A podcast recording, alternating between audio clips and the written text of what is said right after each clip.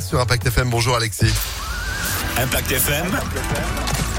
Le pronostic épique. La nocturne, comme chaque vendredi, file à Vincennes, 20h15 pour le départ, 2850 mètres à couvrir avec deux échelons de départ différents.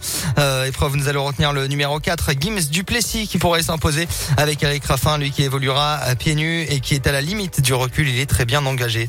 Opposons le numéro 7, Foster Wood, là aussi déféré des quatre pieds, mais avec 25 mètres de recul et une musique intéressante.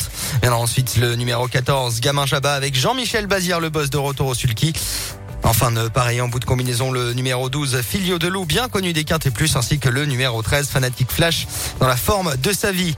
4, 7, 14, 12, 13 et 2 en cheval de complément. Guépard de Tillard au premier échelon qui peut garder un quelque chose dans la bonne combinaison du quintet plus.